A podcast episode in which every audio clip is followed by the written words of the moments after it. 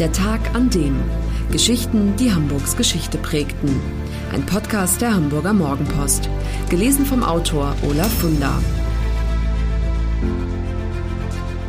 Der 11. Mai 1879. Der Tag, an dem das Panoptikum, Hamburgs Wachsfigurenkabinett, gegründet wurde. Was für London Madame Tussaud ist für Hamburg das Panoptikum. Das größte deutsche Wachsfigurenkabinett ist eins der bekanntesten Sehenswürdigkeiten St. Paulis und blickt auf eine sehr lange Geschichte zurück. Vor 141 Jahren wurde das Panoptikum gegründet, genau am 11. Mai 1879.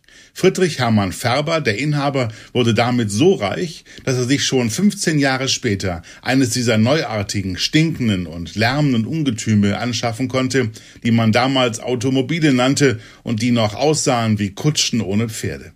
Der Gründer des Panoptikums war also Hamburgs erster Autobesitzer. Und weil er selbst krank war, als der Benz Patentwagen angeliefert wurde, musste anfangs sein Sohn Arthur ihn steuern. Ein 14-Jähriger war also Hamburgs erster Autofahrer. Wahnsinn. Aber erzählen wir die Geschichte lieber ganz von vorne. Geboren wird Arthurs Vater, Friedrich Hermann Färber, am 2. April 1849 in Ostpreußen. Nachdem er 1870-71 als Soldat am Deutsch-Französischen Krieg teilgenommen hat, lässt er sich in Potsdam nieder, wo er eine Anstellung beim königlichen Hoftischler bekommt. Aber schon bald wechselt er den Beruf. Er hat in Berlin das eben neu eröffnete Kastanische Wachsfigurenkabinett besucht und ist elektrisiert. Färber, mit Holzbildhauerei vertraut, lässt sich zeigen, wie sich Figuren aus Wachs modellieren lassen, und mit diesem Wissen geht er nach Hamburg, wo er am 11. Mai 1879 in einer Lokalzeitung diese Annonce schaltet. Wir schmeicheln uns mit unserem Panoptikum, ein Kunstinstitut geschaffen zu haben, wie es Hamburg in dieser Art noch nie gesehen hat.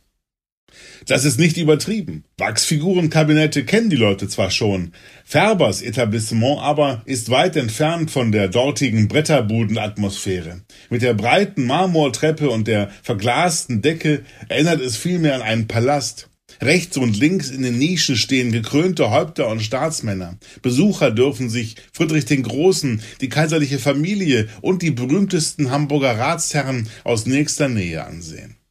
Um einen Springbrunnen im Treppenhaus tummeln sich Märchenwesen, ein eigens entworfener Apparat lässt Elfen schweben und ein Labyrinth aus Spiegeln führt die Besucher durch orientalische Pracht. Schon früh installiert Färber feenhafte Beleuchtung, womit in den 1890er Jahren das gerade aufkommende elektrische Licht gemeint ist. Höhepunkt sind nachgestellte Szenen aus der deutschen und hamburgischen Geschichte, und so erleben die Besucher mit, wie Klaus Störtebecker bei Helgoland gefangen genommen und Hamburg beim großen Brand 1842 ein Raub der Flammen wird. Eine Schreckenskammer gibt es auch, in der die Gäste Augenzeugen von Hinrichtungen und Folter werden. Besonders großes Aufsehen erregt der Saal, der sich Anatomisches Museum nennt. Dort werden mehr als 1000 menschliche Organe aus Wachs gezeigt, darunter sogar Geschlechtsteile, was im prüden Kaiserreich wirklich etwas sehr, sehr Ungewöhnliches ist. Es versteht sich von selbst, dass Frauen diesen Raum nur an Damentagen besuchen dürfen und dann auch nur ohne männliche Begleitung. Neben Figuren aus Wachs lockt das Panoptikum seine Gäste mit lebenden Sensationen.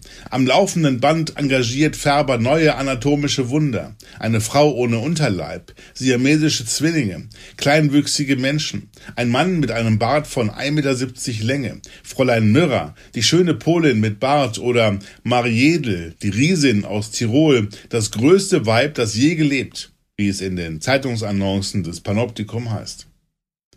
Die Menschen im Wilhelminischen Kaiserreich, von denen die allermeisten nie die Chance haben, die Stadt zu verlassen, auf Reisen zu gehen und die Welt zu sehen, gieren nach solchen Sensationen, sind süchtig nach Abwechslung.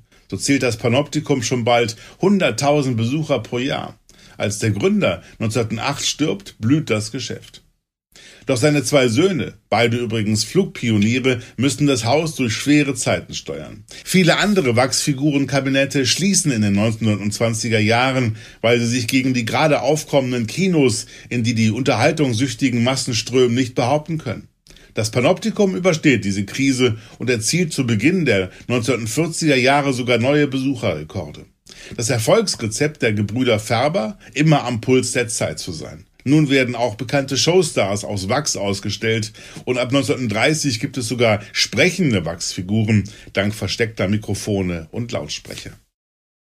Die dunkelste Stunde des Panoptikums schlägt 1943, als Bomben das Gebäude total vernichten. Nur 17 komplette Figuren, zwei Figuren ohne Kostüme und 14 Wachsköpfe überleben den Feuersturm und mit ihnen eröffnet Familie Färber ihre Schau 1948 neu. Nicht unterkriegen lassen. Das ist die Devise in dieser Familie. Und so existiert das Panoptikum auch heute noch. Und wenn nicht gerade Corona einen Strich durch die Rechnung macht, hat das Haus 200.000 Gäste im Jahr. Der Besuch lohnt in jedem Fall. Schon wegen der neuesten Figur, die seit Januar fertig ist und Greta Thunberg zeigt. Seit 2019, dem Jahr des 140-jährigen Bestehens, lächelt übrigens Barbara Schöneberger verschmitzt den Gästen zu.